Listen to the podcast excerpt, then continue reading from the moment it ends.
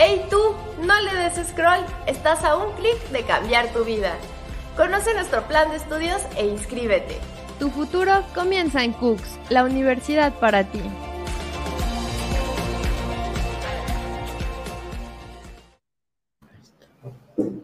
Hola, ¿qué tal? ¿Cómo están? Muy buenas tardes, tengan todos ustedes bienvenidos a un programa más de Viajando con Cooks. Y el día de hoy, pues contamos con toda una eminencia, toda una gran personalidad en el mundo del turismo y que pues es aparte todo un gran amigo y que siempre pues nos ha apoyado mucho en muchas de las iniciativas que hemos tenido tanto en la comunidad de expertos en turismo también como ahorita con este, este programa que, que, agradecemos muchísimo al secretario de Turismo, Fernando Olivera. ¿Cómo está, secretario? Muy buenas tardes.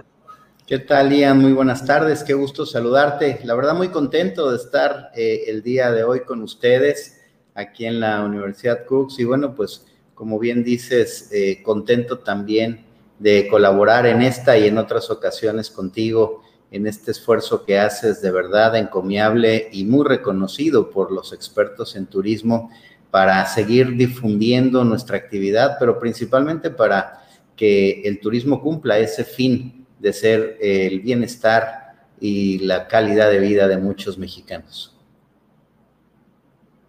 Claro que sí, pues muchísimas gracias por eh, aceptar nuestra invitación. Y también se encuentra en el estudio digital nuestra compañera Reina Jiménez, que ella es alumna de la Universidad CUC y que también le agradezco muchísimo por su participación. Y aquí le voy a pedir, eh, pues de la manera más atenta, que por favor nos pudiera eh, pues dar lectura de la semblanza del, del secretario Fernando Olivera. Claro que sí, con mucho gusto. Jorge él fue director general de Fonatur Operadora en la Secretaría de Turismo Federal, como director general de Desarrollo de la Cultura Turística y director general de Desarrollo de Productos Turísticos, finalizando como subsecretario de Operación Turística en 2012. Es nombrado secretario de Turismo del Estado de Guanajuato. Además, fue presidente de la Asociación Nacional de Secretarios de Turismo de México, reconocimiento como los premios Excelencias de FITUR 2013 al 2018 premios a la diversificación del producto turístico en 2015, 2016 y 2017.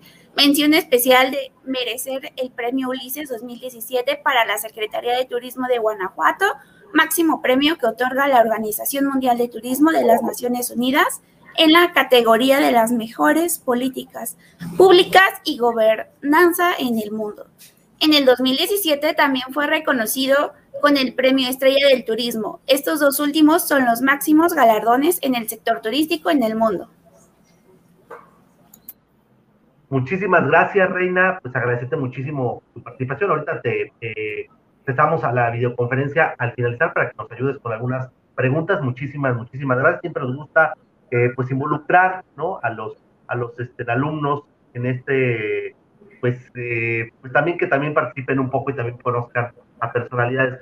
Pues Fer, eh, qué gusto, pues ahorita liderando eh, la Secretaría de Turismo del Estado de Tamaulipas, que sin duda pues ha sido una labor pues muy, muy interesante de todo lo que has hecho con un destino que pues ustedes han nombrado la sorpresa de México y que pues precisamente es una sorpresa, ¿no? Muchas cosas que uno no pensaría por ejemplo, un cenote que lo tenemos muy relacionado a lo mejor con Yucatán o con otros estados, se encuentran cenotes en Tamaulipas muy al norte, ¿no? De lo que estamos acostumbrados a ver cenotes. ¿Qué podemos encontrar en este maravilloso estado y, cuáles son las labores o políticas públicas que se han generado para poder, eh, pues, darle promoción a este estado tan interesante y que es una sorpresa, este, toda la belleza que tiene, que a lo mejor no muchos conocemos? que esto es muy interesante y justo lo último que acabas de compartir. Eh, lo decías al principio, Tamaulipas, la sorpresa de México. Y, la nombramos así como una marca turística hace ya dos años y medio, eh, más o menos dos años, por una razón muy particular. Primero, porque eh, la diversidad que tiene el Estado Tamaulipas es definitivamente poco conocida a nivel nacional. Cuando nosotros ubicamos a Tamaulipas en este extremo superior derecho, si vemos de frente hacia el mapa, esto es el noreste de nuestro país, hacemos frontera con Texas y también pues la delimitación de la costa del Golfo de México, casi 400 kilómetros. Y ahí inicia esta diversidad. Primero, pues un litoral de 400 kilómetros con unas playas espectaculares, eh, muy extensas, eh, en donde tú desde un bulevar, por ejemplo, en Playa Miramar, en Ciudad Madero, eh, tienes que caminar casi 200 metros en algunos casos para poder empezar a tocar el agua del mar. Arena por todos lados, una arena fina, delgada, clara, y que te permite entonces empezar a entender otro tipo de playas de nuestro país, de las que, bueno, desafortunadamente en algunos lugares ya no se tienen estos frentes de playa tan amplios. Y también una arena, como te decía, muy delgada que puedes caminar descalzo maravillosamente, pero también una actividad de turismo de aventura eh, en dunas, en racers, en 4x4 y solamente en este litoral pero también eh, nos cruza la Sierra Madre Oriental, lo que nos permite eh, un trabajo importantísimo en turismo de aventura, naturaleza, ecoturismo, y con ello, pues hablar de reservas. Es un estado con un millón de hectáreas de áreas naturales protegidas, donde destacan de este millón 144 mil, que son la reserva de la biosfera, lugar maravilloso que es reconocido como una reserva de la biosfera, patrimonio de la humanidad y que no podemos dejar de visitar de día y de noche, Ian, porque sus cavernas, sus, sus lagos, sus pozas, su, su, diversidad natural, pero también en la noche sus cielos estrellados por tener esta poca luminosidad artificial y que nos permite tener la visibilidad de una bóveda celeste maravillosa, pero también conciertos espectaculares de luciérnagas, de miles de luciérnagas o millones en algunos lugares en donde, bueno, pues imagínate alrededor de ti casi eh, este concierto de luciérnagas prendiéndose y apagando al unísono, pero también en el cielo estrellado. Son lugares maravillosos, pero también tenemos una frontera con un turismo médico muy importante. Pensaríamos que la frontera eh, pues tiene entonces esta actividad binacional, gastronomía binacional, esa oportunidad también pues de convivir todo el tiempo con ciudades del sur de Texas, donde también el turismo de compras de entrada por salida, ida y vuelta es interesante. Eh, por supuesto, el turismo en negocios, donde muchas empresas de energía, energías limpias como la eólica, pero también Pemex es parte del propio negocio, el turismo cultural en los pueblos mágicos y también, eh, por supuesto, en, en, la gastronomía en todo el estado es fundamental. Y también los, en el mismo cultural, los museos en cada una de nuestras ciudades, bien Matamoros, que de verdad eh, te sorprende con sus museos, pero Reynosa, pero Nuevo Laredo, Ciudad Victoria, y también, por supuesto, Tampico. Y el otro, el otro de los segmentos también interesantes es turismo de reuniones. Tenemos tres centros de convenciones, el de Tampico, que es uno de los centros de convenciones más importantes del país, que en este año tendrá ya 10 congresos eh, nacionales en esta reactivación importante. En este momento estamos en una expo ganadera eh, de la especialidad Brahma, en donde tenemos prácticamente mil convencionistas hablando y recorriendo el pabellón de la Expo Tampico con más de 400 argollas, 400 animales que se están subastando. Entonces, ya estamos en esta actividad de congresos muy activos. Y también decirte que somos el estado de pesca deportiva y turismo cinegético por excelencia. Entonces, de repente, cuando sumas todas estas actividades, prácticamente en Tamaulipas puedes hacer todos los segmentos turísticos que se desarrollan en el país en un solo estado. Y cuando ves también, pues la naturaleza y por supuesto eh, las especies en la, en la fauna que albergan en este estado, pues también te sorprende una de las, de, las poblaciones más importantes de jaguar, eh, la guacamaya verde o guacamaya militar, tiene su santuario en Tamaulipas. Los seis felinos que habitan prácticamente en Latinoamérica tienen cabida en los espacios de la Sierra Tamaulipeca, la migración de la mariposa monarca, su cono migratorio entra por la sierra y por consecuencia entra por Tamaulipas. Entonces hay tanta actividad que se puede llevar a cabo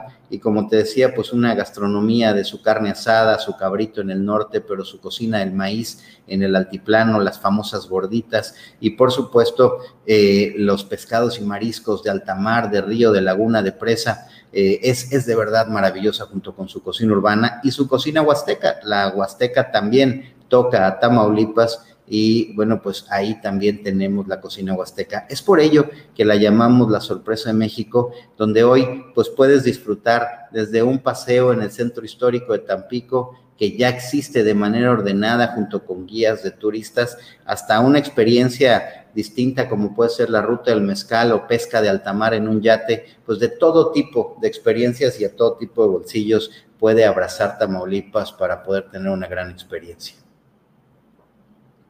Y teniendo todas estas maravillas que hoy por hoy las conocemos y que han tenido una, una promoción impresionante, ¿por qué quizás a lo mejor no es tan conocido como algunos otros destinos? Ya cuando estás allá, te has maravillado. Es más, dicen por ahí, creo que es leyenda urbana de, las personas que habitan este Tampico, ¿no? Incluso creo que los extraterrestres quieren vivir ahí, ¿no? Dicen por ahí este, que es tan bonito lugar que dicen que, viven abajo de las lagunas y no sé qué, es una leyenda urbana que se escucha ahí, es tan bonito que hasta los extraterrestres quieren vivir en, Tampico, ¿no?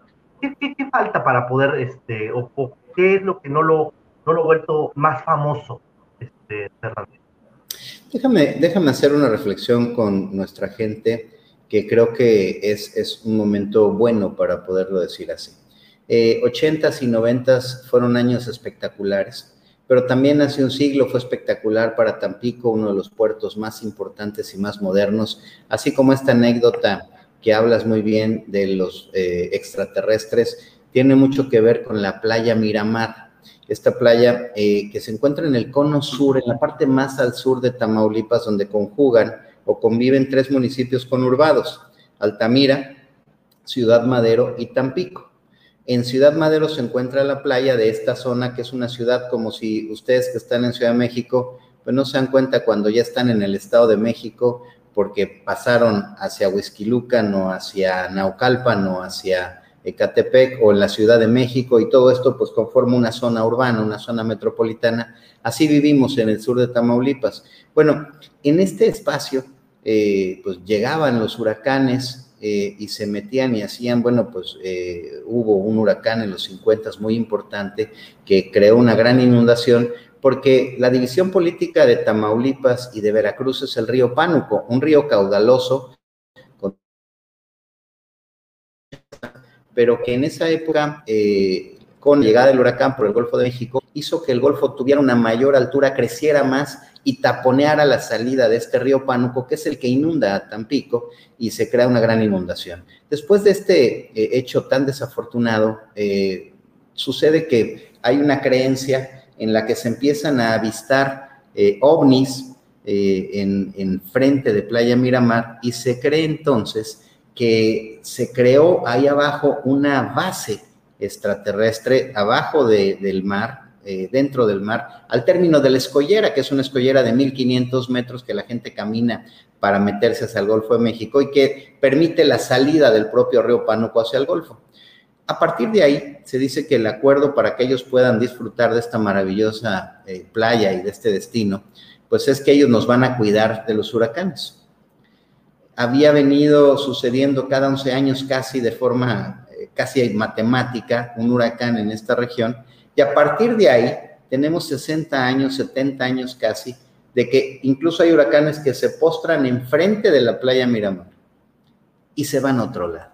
Se van hacia el norte, se mueven hacia otro lugar y han, habido huracanes eh, lamentables, trágicos en otras regiones, hacia Texas o hacia incluso Nuevo León, eh, pero que no tocaron tierra en este lugar. Y este es el acuerdo. Ellos se deshacen de los huracanes y nosotros los dejamos vivir en una de las playas más hermosas de México. Pero en este mismo contexto, este Tampico, por ejemplo, que, que fue muy próspero, en donde es algo que no seguramente sabe nuestro, nuestro auditorio, se embotelló la primera Coca-Cola en nuestro país. Ahí en esa ciudad que era muy rica por el, por el petróleo también, la primera refinería se, se instala ahí en Ciudad Madero, con una gran riqueza alrededor en, todos estos años de, las, de, la segunda mitad del siglo pasado. Y por supuesto también el primer vuelo de mexicana comercial sale de Tampico, Tuxpan, Ciudad de México. Esto te habla, por supuesto, de esa riqueza que tuvo esta región y que fue muy famosa. Nosotros ya no la vivimos seguramente en los 60, 70, etcétera.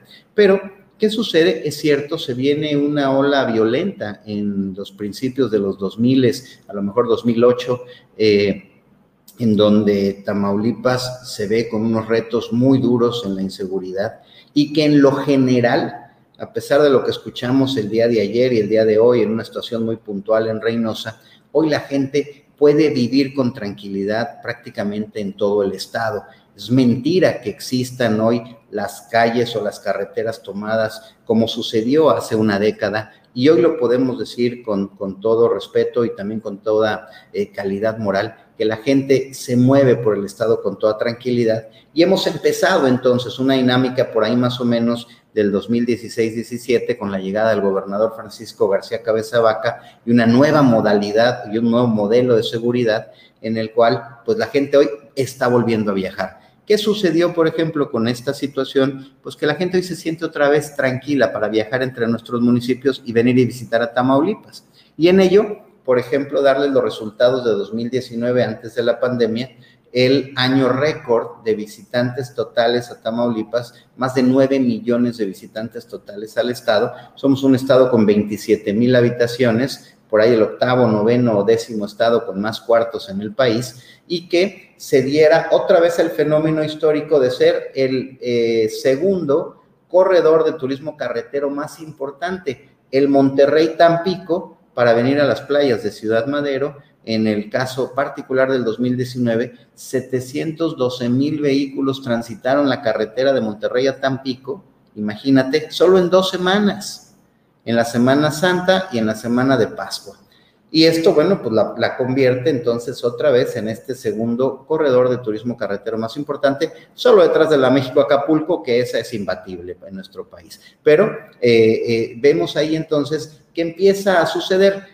Eh, ¿Qué estamos haciendo por segmentos? En los nichos es muy importante Tamaulipas es sin duda en los ranchos cinegéticos, los ranchos de cacería, eh, la definición por excelencia para Tamaulipas, pues es la pesca deportiva y la cacería, el turismo cinegético en sus ranchos. Y fíjate, darte un dato, Ian, que creo que no te lo había platicado, eh, durante la pandemia, en el cierre de la temporada, por ejemplo, en el mes de febrero de la Casa del Venado Cola Blanca, fue el único segmento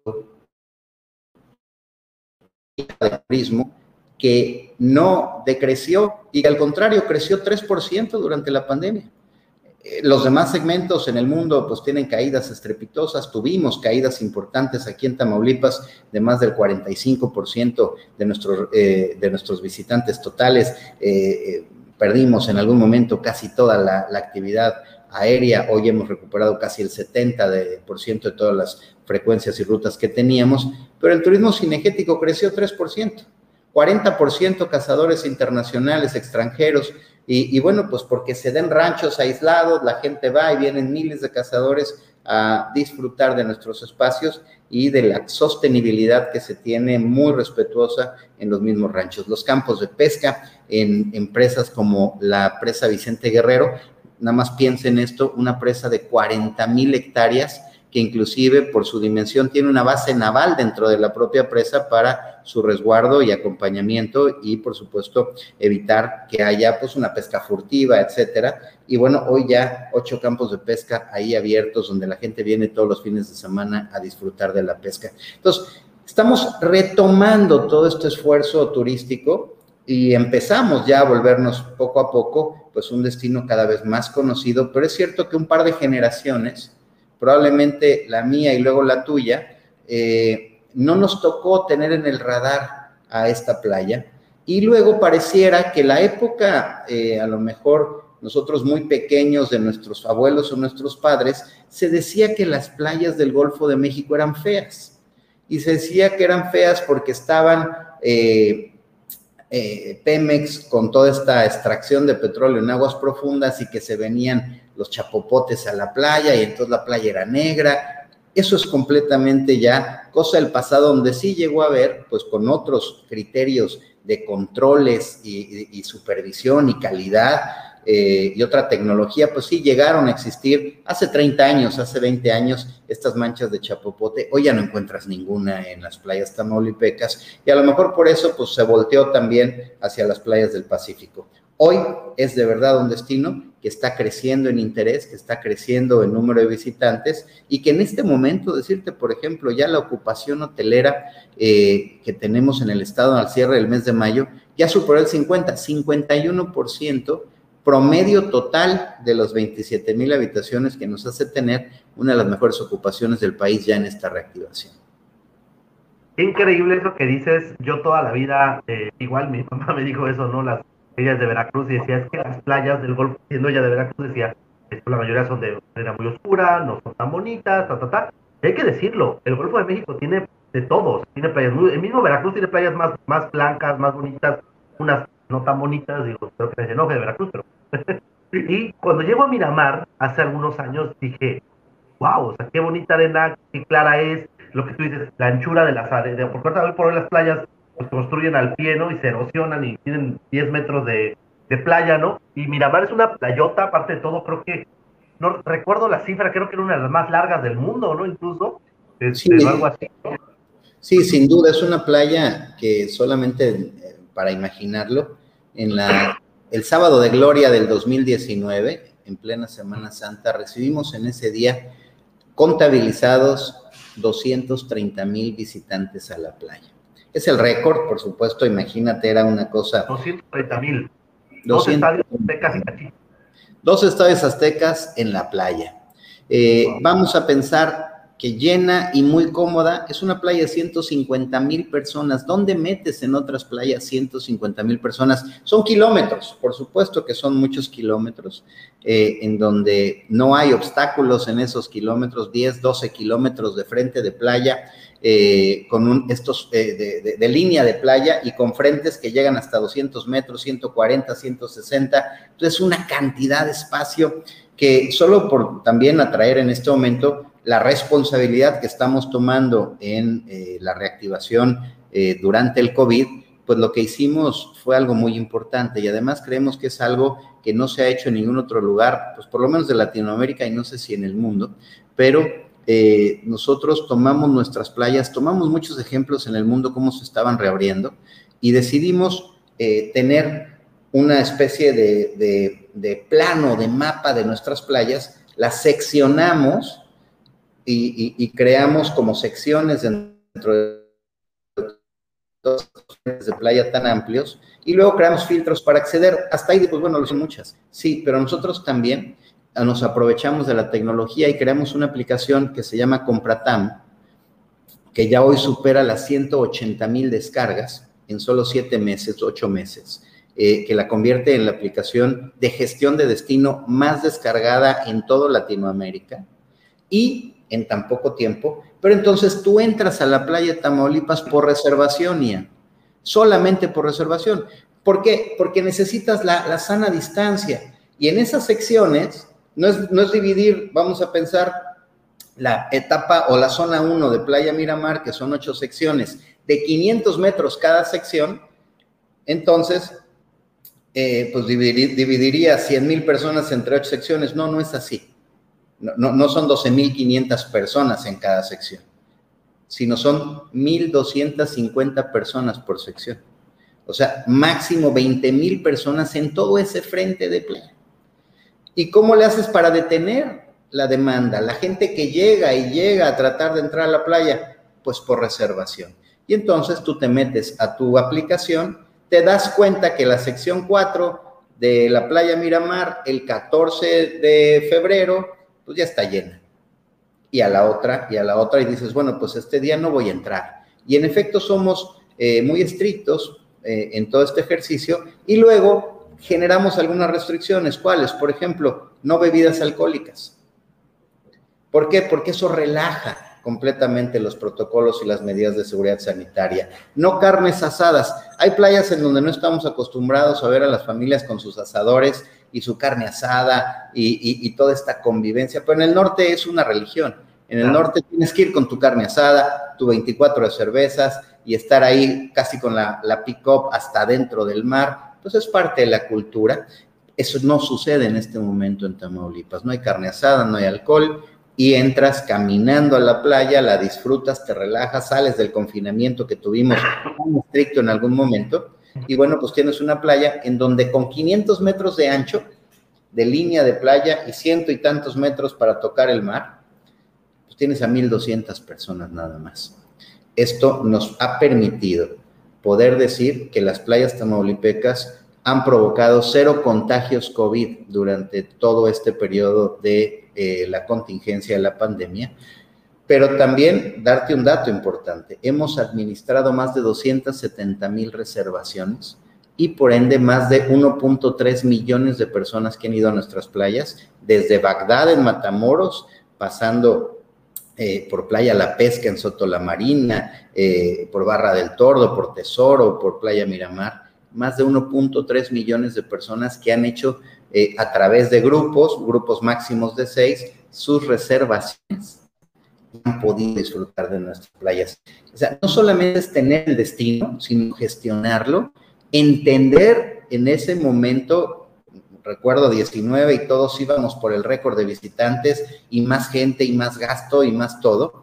Hoy no, hoy creo que lo importante es cómo gestionas el destino para primero cuidarnos porque seguimos en pandemia y luego para poder tener además una sostenibilidad del propio destino. Y durante pandemia hicimos que Playa Miramar fuera la primera playa certificada Blue Flag del Golfo de México.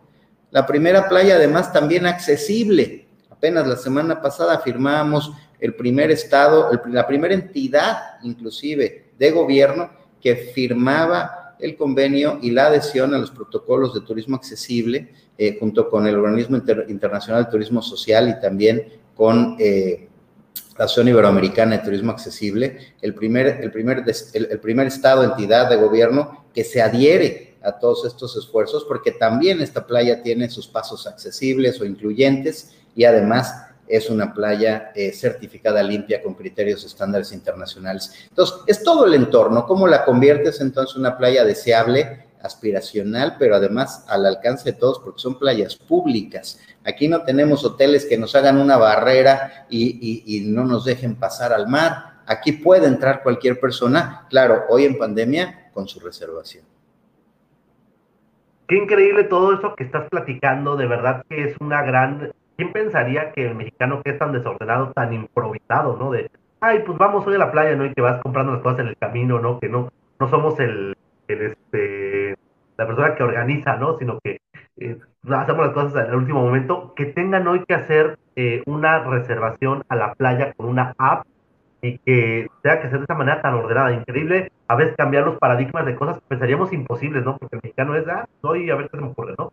Este, ahora me gustaría también hablar un poquito de tu trayectoria eh, pasada, este, eh, me, estábamos platicando cuando estábamos en el Expreso Internacional de Turismo de la Huasteca Potosina, me, comentabas que eres la única persona que ha sido secretario de turismo de dos estados. O sea, que eso es algo que no, no ocurrió. Fuiste secretario de turismo en Guanajuato y ahora eres secretario de turismo de Tamaulipas. Para empezar, este, yo creo que debe haber sido un cambio, ¿no? De cambiar de, de, todas las tradiciones guanajuatenses o tamaulipecas. Eso, ¿cómo, ¿cómo lo llevaste? Y me gustaría que nos contaras un poquito de cómo empiezas porque algo que yo siempre he querido decir eh, aquí en la universidad y a mis alumnos de turismo es que turismo no nada más es trabajar en una agencia de viajes, ni en un hotel, ni en una transportadora, sino que el turismo viene eh, a muchas cosas, por ejemplo, que es políticas públicas de desarrollo turístico para las regiones, que es lo que has venido haciendo, incluso eh, aprecié a Ulises con dos secretarías de turismo, con cosas que has realizado a lo largo de una trayectoria muy, muy interesante. Y, que además, este, pues hoy por hoy, ¿no? Este, hoy, y te lo quiero decir con, eh, pues, eh, decirte que eres una persona muy respetada en el mundo del turismo. Hoy por hoy tenemos un pequeño problema. hoy por hoy los funcionarios públicos, pues por muchas cosas, pues no son muy respetados, ¿no? Tienen, un, tienen una credibilidad muy baja. Y si yo conozco un funcionario público que es íntegro y que tiene de una muy buena credibilidad y que hoy por hoy es incluso admirado y querido por la gente, pues sin duda alguna eres tú y algunas personas más que puedo contar con las manos, ¿no? O sea, y realmente cómo se logra eso, ¿no? Y me gustaría que platicaras un poquito esa trayectoria para también inspirar a los alumnos en que, en que también yo puedo ser secretario de turismo de, de algún estado, también puedo ser, trabajar en subsecretario, trabajar en una, y puede ser desde la, a lo mejor la dirección de turismo municipal de mi estado o de mi región o de, o de, o de alguna dependencia gubernamental. ¿Cómo se logra eso? ¿Cómo llegas a ese punto? Mira, yo, yo te diría que eh, primero lo que yo le diría a los alumnos, como lo platico muchas veces, tiene que ver también con que encuentres tu pasión de vida y tu vocación. Primero, si en efecto el turismo se convierte en algo que te anima a despertar a las 6 de la mañana todos los días y a las siete y media ya estar activo, estás en el lugar correcto. Eh, si, si no es algo que te mueve para estar incluso en una agencia de viajes, yo te voy a decir, mis primeros trabajos eh, todavía estudiando fue en una agencia de viajes, fue en un hotel, eh, yo fui de un hotel que ya, que ya cambió de nombre en Ciudad de México, pero mi primer puesto fue asistente del gerente de minibar. Yo asistía al gerente que se encargaba de rellenar los refrigeradores en las habitaciones. Por pequeñitito que ese era mi primer puesto de trabajo, yo supervisaba que los carritos que se subían a los cuartos estuvieran llenos con las botellitas y con los snacks y con todo esto y sus listas y, luego que llegaban y hacía inventarios y arqueaba.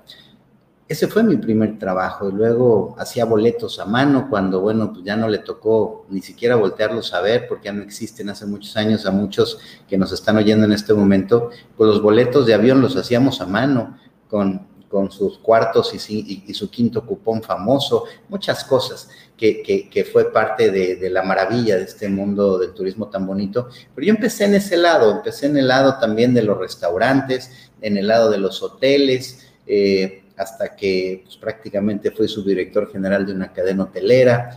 Eh, a una edad muy temprana, 24, 25 años, ya estaba yo dirigiendo hoteles. Eh, y de ahí pues, la vida me llevó a la administración hotelera y sin saber y sin darme cuenta, pues cuando nace el Consejo de Promoción Turística de México, yo, bueno, antes de que naciera y cuando se está formando, se crean unas convocatorias públicas nacionales. Y yo encuentro esta convocatoria pública en un periódico y participo y gano la convocatoria pública nacional sin tener ningún vínculo con gobierno. Eh, y me convierto en el primer director del CPTM en España. Estoy y ya llevaba yo una trayectoria de una década en los restaurantes, hoteles, agencias de viajes. Y, eso me ayudó mucho también en mi primer labor institucional eh, viviendo en Madrid por eh, prácticamente cuatro años, porque ya entendía yo el negocio turístico, entendía cómo, cómo se necesitaba generar empleos por qué el turismo y los hoteles, por qué el turismo y la distribución de viajes, por qué el turismo y su gastronomía. Y eso me permitió ser eh, definitivamente pues un apasionado de vender mi país desde otro continente y, me tocó ver la llegada de toda la hotelería española y acompañarla a la Riviera Maya y duplicar el número de vuelos eh, desde Europa hacia México y, y, muchas, muchas experiencias maravillosas. Y luego tuve que seguir en el, por una invitación también en el lado privado otra vez en toda Latinoamérica a dirigir negocios de agencias de viajes y de marketing hotelero con una empresa probablemente muy conocida por todos que es RCI, eh, de intercambios de tiempo compartido. Yo hacía todo lo que no era tiempo compartido, marketing hotelero y, y, agencias de viajes. Y luego me convertí también en ese mismo grupo mundial en el director general de Apolo Galileo, probablemente muchos no lo han escuchado, pero si digo Travelport y es estos sistemas globalizadores de distribución, los sistemas para reservaciones que están en la pantalla detrás de las agencias de viajes o también de, las, eh, de los portales en línea como el mismo, hoy Expedia probablemente ya no, pero muchos de los portales que estaban ahí, Best Day, eh, eh, Price Travel, todos estos. Me vuelvo el, CEO en toda Latinoamérica de Travelport y luego regreso otra vez ya en una invitación por eh, la Secretaría de Turismo Federal como director general, como ya nos decía nuestra amiga y compañera, para después convertirme en subsecretario federal eh, ya en la segunda mitad de la administración del presidente Calderón y, ya con un contexto muy completo de lo que era el turismo y eh, las políticas públicas pues empiezan a ser parte de, cómo ejecutar realmente una visión de un plan estratégico. Creo que en los gobiernos a veces nos fallan dos cosas. Una, la ejecución de los planes, porque la normatividad a veces te obstaculiza muchas cosas, y otra, eh, comunicarlos correctamente eh, cuando los planes son bien ejecutados. Y como bien decías, entonces pareciera que hay una distancia grande entre la actividad turística de la operación privada o real, ¿no?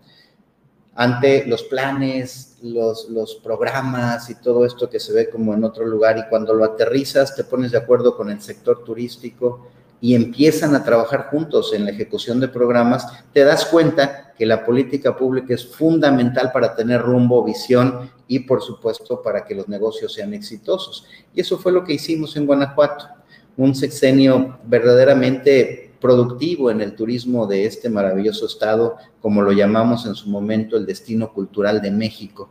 Y era de verdad el destino cultural de México y lo ha sido, en donde la gastronomía, que muy pocos conocían el origen así eh, prehispánico de la gastronomía del altiplano mexicano, de este bajío, pero luego su evolución virreinal y luego ya su cocina más contemporánea, eh, hasta empezar a ver cómo se convierte eh, Guanajuato en el lugar mágico de las bodas, pero de los viñedos, pero los restaurantes en San Miguel de Allende, pero los grandes congresos en León, Guanajuato, pero los pueblos mágicos por todo el estado, la, alfarería dolorense, vamos, toda esta riqueza que se empieza a lograr junto con un Guanajuato capital espectacular y único, ciudad patrimonio de la humanidad junto con San Miguel, pues ves cómo las políticas públicas las vas ordenando y te está generando mucho resultado. En ese momento logramos, eh, como ya lo leían también, que la Organización Mundial de Turismo reconociera a Guanajuato como las mejores políticas públicas en el mundo, políticas públicas turísticas. El premio Ulises, que hoy ya no se entrega, eh, fuimos eh, el, único, eh, el único gobierno, la única Secretaría de Turismo en América que ganara un premio Ulises en la historia de los premios Ulises, y fue Guanajuato quien logra las mejores políticas públicas del mundo, pero yo te diría que por esa ejecución, ese haber podido ponerse de acuerdo con sus empresarios, y, cómo, y qué decirle a los jóvenes, ¿por, qué hago un poco todo este recorrido de la trayectoria? porque es fundamental pensar que eh, me voy a convertir en un experto en el turismo y aprendo de muchos frentes. Si solamente quiero eh, ser parte de una dirección de turismo de un municipio, como decías, pero no entiendo la dinámica y la necesidad local de mis prestadores de servicios, no voy a poder entender y conectar para que le vaya bien a esos empresarios. Si yo estoy en un estado, como bien decías, pues sí, eh, la fortuna me ha llevado y la oportunidad eh, que me han dado gobernadores de ser el único eh, mexicano con, la responsabilidad de dos secretarías. Hay secretarios que han repetido en varias ocasiones, más de dos ocasiones, ser secretario de turismo en, un solo estado, pero no en dos estados. como yo he tenido esta fortuna y esta confianza de gobernadores. y entonces, ¿qué decirle a los jóvenes? Empiecen una carrera en el turismo si eso es lo que los llena y los hace felices. Y, vayan avanzando en la comprensión del sector. Es preciosa, es preciosa la política pública, eh, la oportunidad de trabajar en un gobierno de una ciudad, de un estado, de un país, como he tenido esa oportunidad incluso fuera y dentro, pero eh, creo que lo que más te mueve es ese eje de la pasión porque puedas además desde las políticas públicas transformar vidas cambiarle la, expectativa de vida a la gente porque convertiste un programa de cocineras tradicionales, además después en una cadena productiva local con un negocio que desde un ejido se empieza a producir algo que es, demandado por restaurantes en algunas de las ciudades y entonces vas creando una cadena productiva local importante. Creamos en su momento la única certificación eh, eh, gastronómica de un estado en toda Latinoamérica y, nos permitió darle a toda la gente una oportunidad que a través del turismo viera que podían salir adelante y que incluso esa receta de la abuela aprendida probablemente sentada junto a una piedra en un fogón se convirtió en un, verdadero activo de la riqueza para poder generar ingresos de toda una familia en un ejido. Todo eso pues, te, llena verdaderamente de, de, emoción y te genera la oportunidad de seguir trabajando en la ejecución de políticas públicas y ver oportunidades donde pareciera que, no hay forma de generar una actividad turística. Es, es lo primero, sin duda, es la pasión, y nunca lo dejo de repetir, la pasión de vida para que esto te vaya motivando, ya en mi caso, más de 30 años en esta actividad, pero pues incluso desde ser el responsable de tener un restaurante en un parador turístico, en el kilómetro 300 y tantos de un destino, también es importante tu participación en la cadena de valor. Cualquiera de las actividades que decidas dentro del turismo, piensen que estamos contribuyendo a que esta fortaleza hable de un destino de un país como en este caso México, que estoy convencido que cuando eh, los hidrocarburos vayan decayendo o decreciendo en su importancia por otras energías como la eólica o como la electricidad, el turismo, el servicio a través de la prestación de servicios turísticos es lo que verdaderamente va a generar empleos y riqueza en el país. Así es que, amigas y amigos, colegas, eh, futuros colegas que están estudiando turismo, están en el sector correcto, en el sector del futuro y que por muchas más generaciones va a generarle a este país la riqueza que necesita.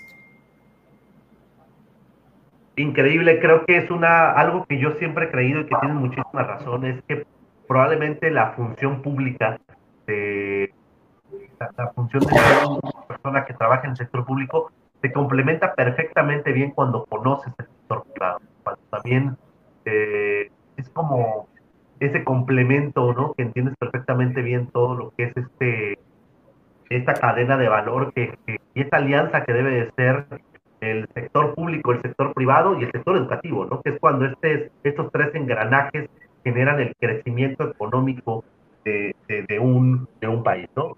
Eh, quiero leer algunos comentarios que, están, que tenemos aquí. Y la profesora Claudia Vara, saludos desde la Universidad Intercontinental. Un honor escuchar a un gran profesional del turismo, secretario Fernando Olivera, un gran ejemplo de las buenas prácticas y visión del turismo. Muchísimas felicidades. Muchísimas gracias. Saludos a la profesora Claudia Vara, que escucharla siempre muy pendiente de todas nuestras transmisiones. Gracias y un saludo también a, nuestra, a nuestros colegas de la Universidad Intercontinental de la UIC. Muchísimas gracias. Saludos del Instituto Iberoamericano de Turismo Inclusivo. Muy interesante lo que estabas eh, hablando de esto. Fíjate que hace ahorita me encuentro en Puerto Vallarta, de hecho estoy en el Hotel Jarro Vallarta, y fui a una de estas playas inclusivas de este lado, ¿no? Del lado del Pacífico. Ahorita no recuerdo el nombre, ¿cómo se llama esta playa inclusiva? Que incluso ya toda, es una ciudad que tiene un pequeño pueblito que todo tiene esta parte, qué bueno que lo comentas, porque yo creo que es el futuro del turismo, ¿no? El turismo que está eh, pues pensado no nada más para uno, sino para todos. Felicidades también a Tamaulipas, que está haciendo pues muy bien en el tema de turismo, ¿no? Este, inclusivo. Nos mandan saludos también de la AMTUDE, de la Asociación Mexicana de Turismo este, Deportivo. Saludos a la AMTUDE. A nuestro amigo Ernesto Bravo, este, nos dice por aquí Natalia González, Tamaulipas lo tiene todo, sin duda alguna, Tamaulipas lo tiene todo. Eh, Rodríguez eh, Josef nos dice, cierto, las políticas públicas utilizadas bajo un enfoque de gobernanza permiten el desarrollo de las comunidades locales. Felicidades, Fernando, por la visión turística, todo, con todo, eh, pasión turística. Muy bien. José Uriel Bautista nos manda saludos. Secretario, Secretaría de Turismo de Tamaulipas del área de. Muy bien, pues ahí tenemos personas que nos han estado comentando y viendo un poquito la programación aquí, pues es, increíble poder escuchar. Entonces, pues yo creo que como, como lo que tú dices, yo no conozco, bueno, eh, bueno, sí conozco. Eh, el, en el grupo de expertos se ha visto esa pasión, ¿no? Yo creo que si algo identifica a las personas que llegan a algo grande, es que tengan esa pasión, porque uno cuando trabaja por trabajar, trabajas ocho horas de mala, de mala gana, ¿no? Pero cuando uno quiere hacer las cosas, sin duda alguna, creo que le echas muchísima más este, ganas, ¿no? Y es que el turismo es algo muy absorbente, como tú dices, desde los hoteles, ¿no? Que son jornadas larguísimas hasta el trabajo que se puede llegar a, realizar. Sin duda alguna, creo que son cosas que tienes que tener pasión, si no, en la primera, este, pues, tormenta, pues renuncias y, te, ya te quieres dedicar a otra cosa, ¿no? ¿Qué opinas de esto? Mira, yo te lo puedo decir. Eh, me ha tocado operar restaurantes, me ha tocado operar hoteles y me ha tocado tener esos días, como bien dices, de tormenta que, quieres desaparecer. Estos eh, días de locura, un día con 60 personas de lista de espera, eh, con el restaurante lleno, con la cocina colapsada, y yo creo que muchos estarán riendo en este momento porque también lo habrán vivido alguna vez y dices, ¿yo qué hago aquí? ¿Por qué? ¿Por qué estoy aquí? ¿Por qué, por qué quiero decir que me gusta estar en este eh, estrés y caos tan, tan perfecto? Pues porque nos gusta esa pasión, porque nos gusta servir, porque nos gusta ese reto de hacer bien las cosas. Y ya cuando terminas la jornada y estás sentado, a lo mejor hasta en la banqueta del restaurante y dices, qué maravilla de día, ¿no? Lo que fue un caos, lo que fue tu peor pesadilla, al sentarte en la banqueta a las dos de la mañana, ya que se acabó toda esa locura de un día, de, un turno así como te contaba, dices, por esto vale la pena vivir en el turismo y, vivir del turismo, porque de verdad eh, es, esas satisfacciones o esos días de locura en, en un hotel en temporada alta, donde todos tus outlets, tus espacios están llenos, donde, donde tienes a la gente saturada con el trabajo, pero, pero que ves a las familias contentas y ves que eh, toda la gente está trabajando ordenada y está capacitada. Y entonces, bueno, sí, eh, te das cuenta que estas son eh, actividades con momentos de la verdad a cada rato, ¿no? Con momentos en donde dices, te retan a, darte cuenta que esta puede o no ser la pasión de tu vida. Como es mucha gente que hemos visto pasar en este sector y que yo espero que hayan encontrado en otros sectores de la economía su, su, modo de sentirse orgullosos y su modo de sentirse apasionados. Pero yo se lo digo siempre a mis equipos de trabajo, ¿no? Y por eso iniciaba yo diciendo, si no te paras con una sonrisa a las 6 de la mañana todos los días porque ya amaneció y es hora de seguir trabajando, algo no está bien. Y a lo mejor aunque tú creas que esto es lo tuyo, pues valdrá la pena salir a buscar algo más. Miren, yo creo que eh, México es un país además prodigioso, que ofrece oportunidades a todas y a todos. Y que hay muchas ciudades en este país que podría estar cambiando de trabajo cada semana y hay oferta de empleo. Y eso hay que agradecerle a los empresarios que apuestan su patrimonio todos los días para darnos empleos. Eh, no somos los gobiernos los que damos trabajo, son los empresarios a los que les debemos de facilitar las cosas para que puedan hacer negocios y con ello, arriesgando su patrimonio, darle empleos a la gente y oportunidades de vida. Esa es para mí la premisa fundamental. Pero, ¿qué sucede entonces? Pues que toda esta gente que está dando un empleo, pues qué gente contenta. Nadie quiere tener empleados enojados, nadie quiere tener empleados no motivados. Y bueno, pues muchas veces nosotros como empleados no nos, no nos creemos en el mejor lugar. Pues yo le digo a toda esa gente que seguramente allá afuera hay algún lugar en donde nos va a llenar de satisfacción y de alegría otro trabajo. Y probablemente fuera el turismo, no importa encontremos, esa es, es siempre mi invitación, a que encontremos ese lugar que nos motiva, que nos llena, que nos permite llegar en la noche de regreso a casa y decir, no saben qué bien me fue, no saben la anécdota, se las quiero platicar porque sucedió, porque logramos, porque llegó un momento en que no podíamos, pero pudimos, y, y, y lo transmites, y lo transmites, y si llegas después de todo un día de trabajo, ¿y cómo te fue? Bien, solo bien. Algo no está bien entonces, ¿no? Y, esa es la diferencia.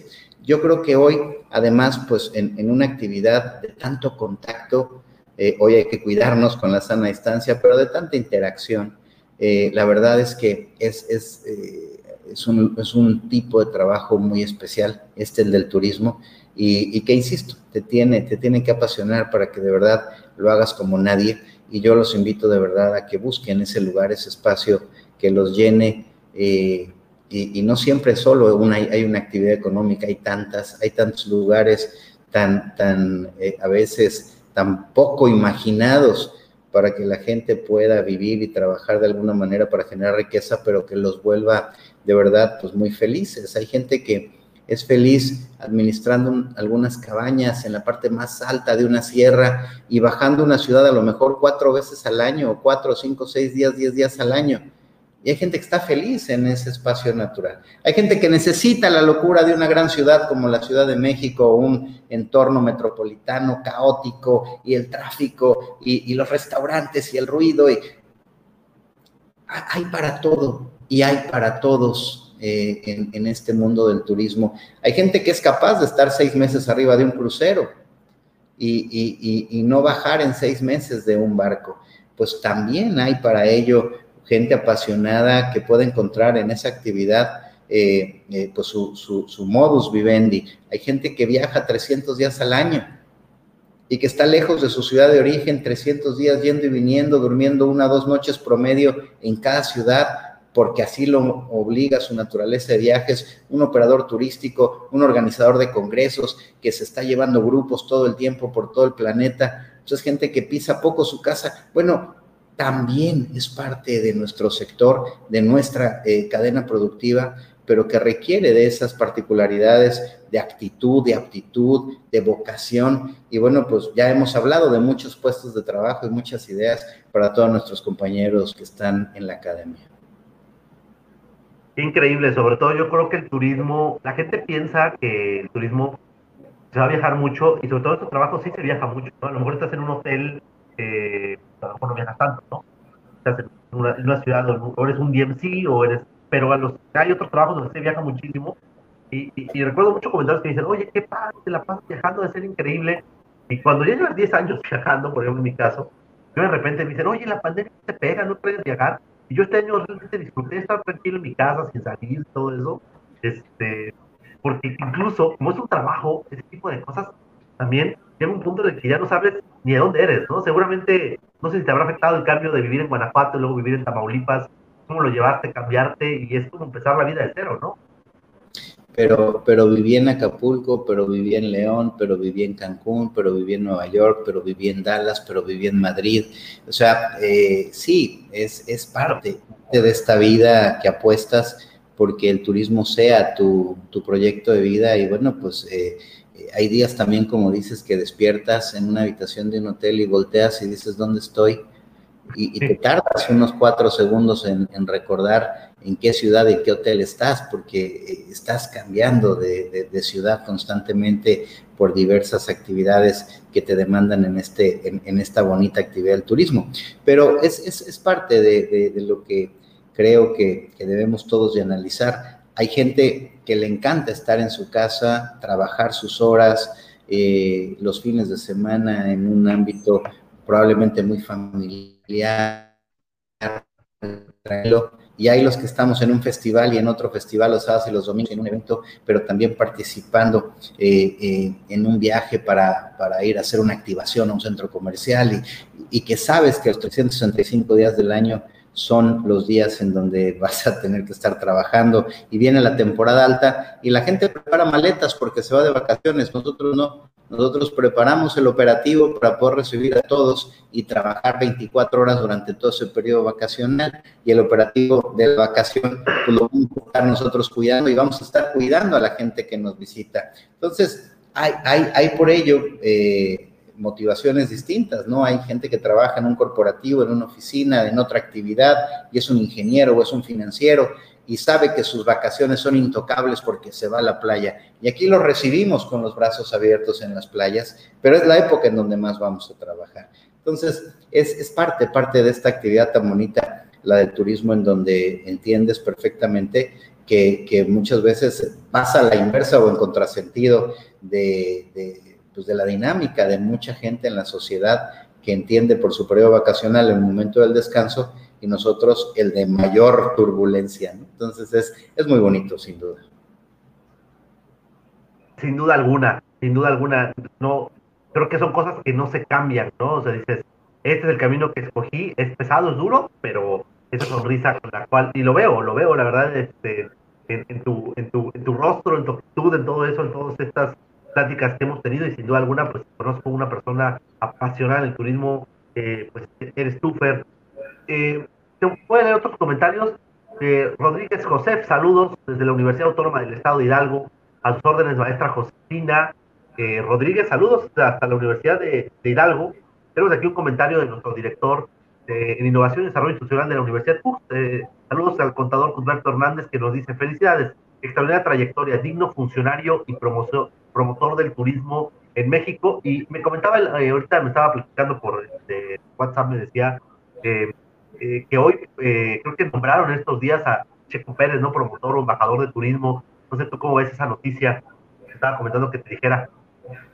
Sí, esta mañana la Secretaría de Turismo Federal el, secretario Torruco crea una excelente alianza con Red Bull y, bueno, pues dentro de esta alianza, pues el Checo Pérez va a ser un gran embajador para hablar bien de México en todos los lugares donde pues él está participando en su actividad de Fórmula 1 en el mundo. Y bueno, pues yo creo que tenemos mexicanos que, pueden estar eh, fortaleciendo la buena imagen de nuestro país, hablando de nuestros destinos y provocando esa aspiración para venir y visitarnos por, todos los países y que México pues vaya recuperando poco a poco esta, eh, esta actividad. Eh, creo yo que este ejercicio de, aliarse con, marcas mundiales, como lo está planteando el secretario Torruco, es un buen camino y, y bueno, pues es una forma de regresar definitivamente a la promoción internacional y creo que es algo que todos queremos, que, esta promoción internacional encuentre espacios para que México vaya recuperando lugares de atención, eh, de notoriedad eh, en, diferentes, en, diferentes oportunidades en, otros, en otras ciudades del mundo y que, bueno, pues eh, sigamos en la mente del consumidor, del potencial turista y que piensen otra vez en México.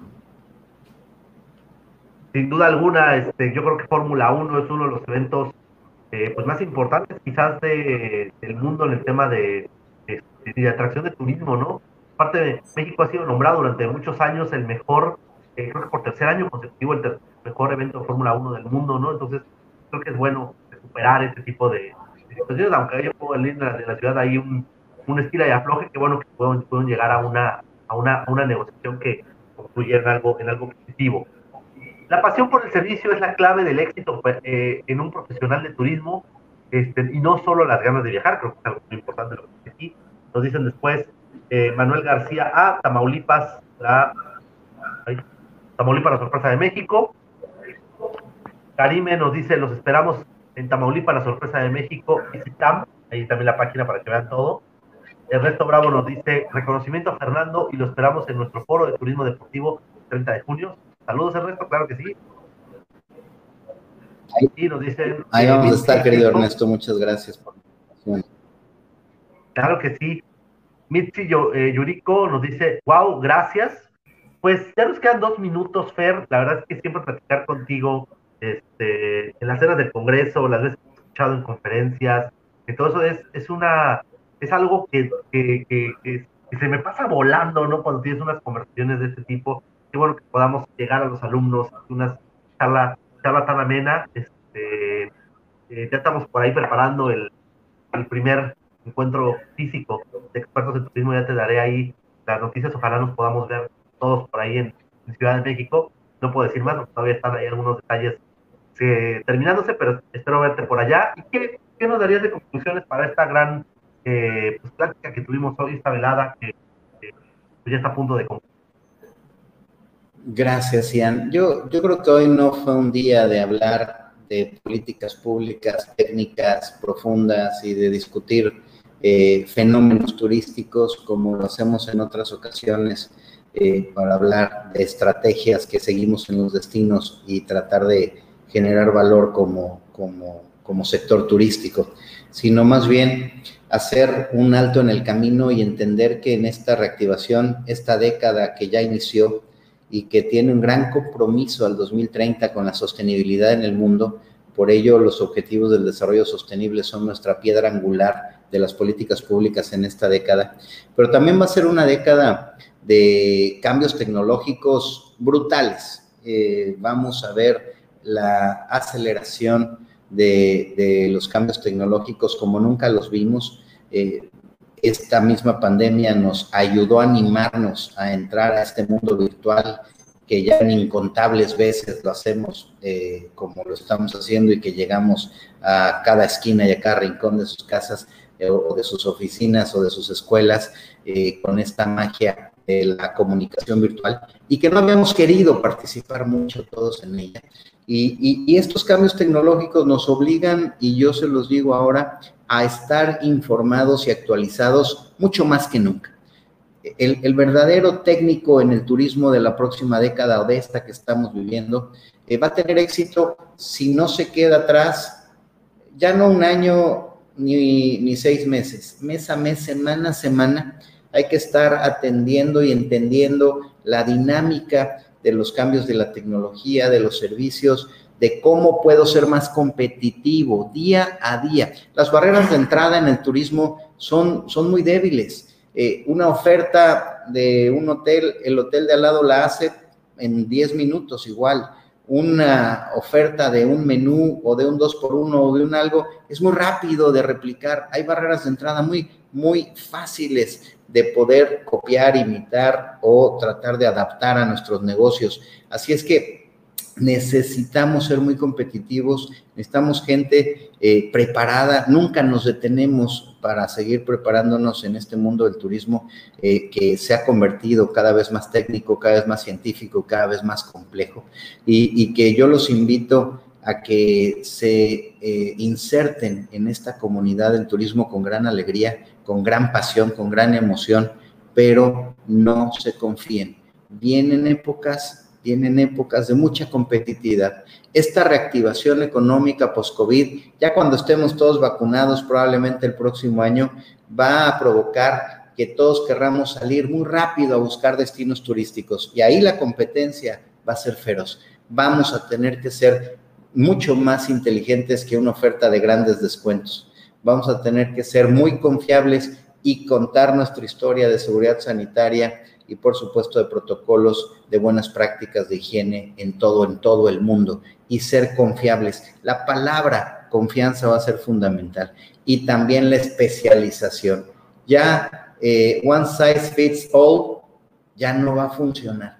Vamos a tener que pensar a dónde queremos llevar nuestro destino, especializarlo, convertirnos en los mejores en algo y, ya esta generalidad de un turismo para todos eh, en todo no necesariamente va a ser lo que nos haga ser el mejor destino turístico ni el mejor prestador de servicios. Los invito de verdad a que hoy que están aprovechando una universidad eh, que se preocupa por ustedes y por compartir ideas desde los expertos que pues al menos simplemente por 30 años algo se nos haya pegado de, este mundo del turismo, de estar aquí, pues eh, lo podamos compartir y podamos con ustedes eh, mostrar que hay caminos, hay caminos muy positivos, hay oportunidades muy buenas en el mismo, en su propia ciudad o en otras, pero siempre y cuando ustedes tengan claro que es su lugar, que es la pasión de vida por la que ustedes están dispuestos a apostar y como se los digo siempre, si no se despiertan a las 6 de la mañana con esa sonrisa de que ya va a salir el sol y es hora de ir a trabajar, a lo mejor el trabajo no es el correcto. Pero si eso nos pasa, los esperamos aquí en este apasionante mundo del turismo, queridos colegas, porque hay mucho, mucho por hacer para que este México siga siendo el destino turístico por excelencia y más grande del mundo. Muchísimas gracias de verdad, querido Ian, por esta oportunidad. Muchísimas gracias, Fer. Como dices, gracias por compartir esta experiencia de 30 años este, que le compartas a los alumnos, a los alumnos que aprovechen muchísimo los conocimientos. Y pues acabamos de escuchar al secretario Fernando Olivera, secretario de Turismo de Tamaulipas. Muchísimas gracias a todas las personas que nos vieron a través de las diferentes redes sociales. Agradecer a todas las personas que se conectaron. Y pues esto fue Viajando con Cux. Nos vemos la próxima semana, como todos los miércoles, en punto de las 7 de la noche. Y pues que tengan todos ustedes una excelente tarde. Hasta luego, Fer. Hasta luego. Hasta luego. Hey tú, no le des scroll. Estás a un clic de cambiar tu vida. Conoce nuestro plan de estudios e inscríbete. Tu futuro comienza en Cooks, la universidad para ti.